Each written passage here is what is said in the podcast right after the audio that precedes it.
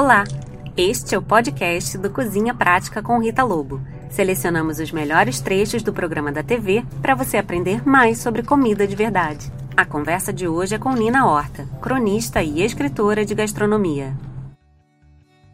Quando eu entendi que comida era o assunto da minha vida, eu fui estudar. Isso foi há uns 15, 20 anos, acho que deixa pra lá.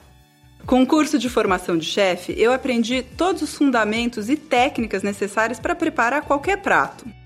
Mas eu não vou mentir para você, o que realmente me ensinou a deixar a cozinha mais prática foram os livros. Os bons livros concentram todo o conhecimento, ou no mínimo o melhor conhecimento de grandes autores. E não tem nada melhor do que poder aprender com os outros, ainda mais na cozinha.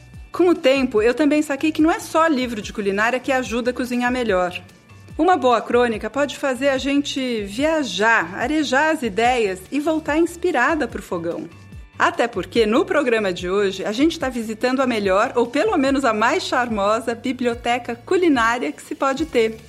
Não por acaso, ela pertence a uma das minhas cronistas favoritas, a Nina Horta, que usa comida para temperar os textos. Ela é a convidada, ou melhor, a anfitriã do programa de hoje. Quem é freguês de longa data aqui do Cozinha Prática sabe que eu sempre me preocupei em sugerir livros que fossem acessíveis, que tivessem disponíveis no mercado. Mas hoje eu não vou me apegar a isso não. A gente vai conversar sobre os grandes autores, os clássicos culinários, mesmo que eles não estejam disponíveis nas livrarias. Os livros te levaram para a cozinha ou a cozinha te levou para os livros? É muito provável que eu tenha me interessado por cozinha e fui para os livros, com eles me alimentando para a cozinha e voltando para eles sem parar até a hora que eu acho que eles começaram a tomar conta da minha vida. Eu vi aqui que você deixou alguns livros, inclusive é, são, esse aí, Elizabeth por exemplo, David. é um livro que sempre me rouba. Ah, da Alice Pitóculas. Aqui tem o, tem o, o prefácio da M.F.K. Fisher, que também foi das ah, o grandes... Prefácio, o prefácio dela, é, deve grandes... ser melhor que o livro, porque ela é. é muito boa, né? A americana Mary Frances Kennedy Fisher escreveu 27 livros em seus 83 anos de vida. Nascida em 1908 no Michigan, sua obra mistura episódios autobiográficos, memórias de viagem e, claro, informações culinárias. Seus livros falam sobre o prazer de viver e de comer. Tem uma autora que eu, que eu, na verdade, conheci recentemente, apesar de o livro dela, acho que é de 1860, chama-se Elisa Acton. Ah, já sei. Você sabe quem é? Sei, sei. Eu tenho um livro dela que acho que é o único, né? Um livrinho. Eu não Esse eu livrinho um eu, livro. eu me hospedei em Londres numa, num flat. Hum. Eu vou ter que confessar tanta coisa aqui. e eu não consegui largar esse livro lá, porque era um livrinho super legal. Lembra? Né? Acho que chama. Não fui eu, eu fui numa cunhada. É uma, a minha uma cunhada, cunhada pegou. Foi. Ai, cunhada tem dessas coisas mesmo, né? Mas o que eu achei curioso dela é o seguinte: que ela é poeta e escrevia poesia e não vendia nada. E aí o editor dela virou e falou: Olha, posso te dizer, eu acho que não vai rolar. Acho que você não leva muito jeito. Acho que você não leva muito jeito.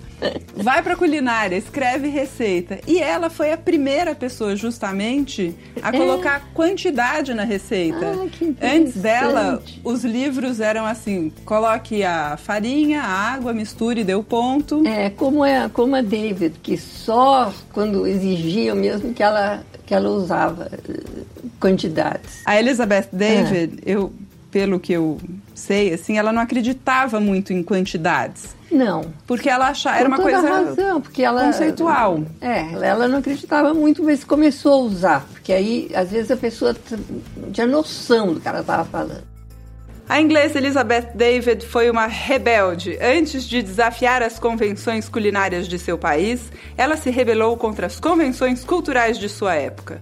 Nascida em 1913 em uma família tradicional, Elizabeth foi estudar em Paris, virou atriz e até fugiu de barco para a Itália com um homem casado.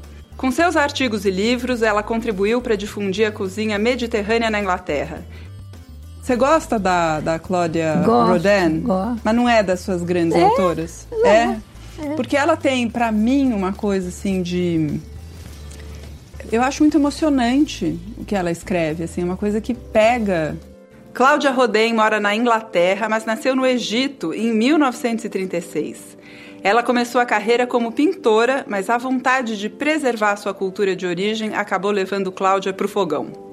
Sua paixão é a cozinha mediterrânea e do Oriente Médio. Sobre esses temas, ela já escreveu mais de 20 livros.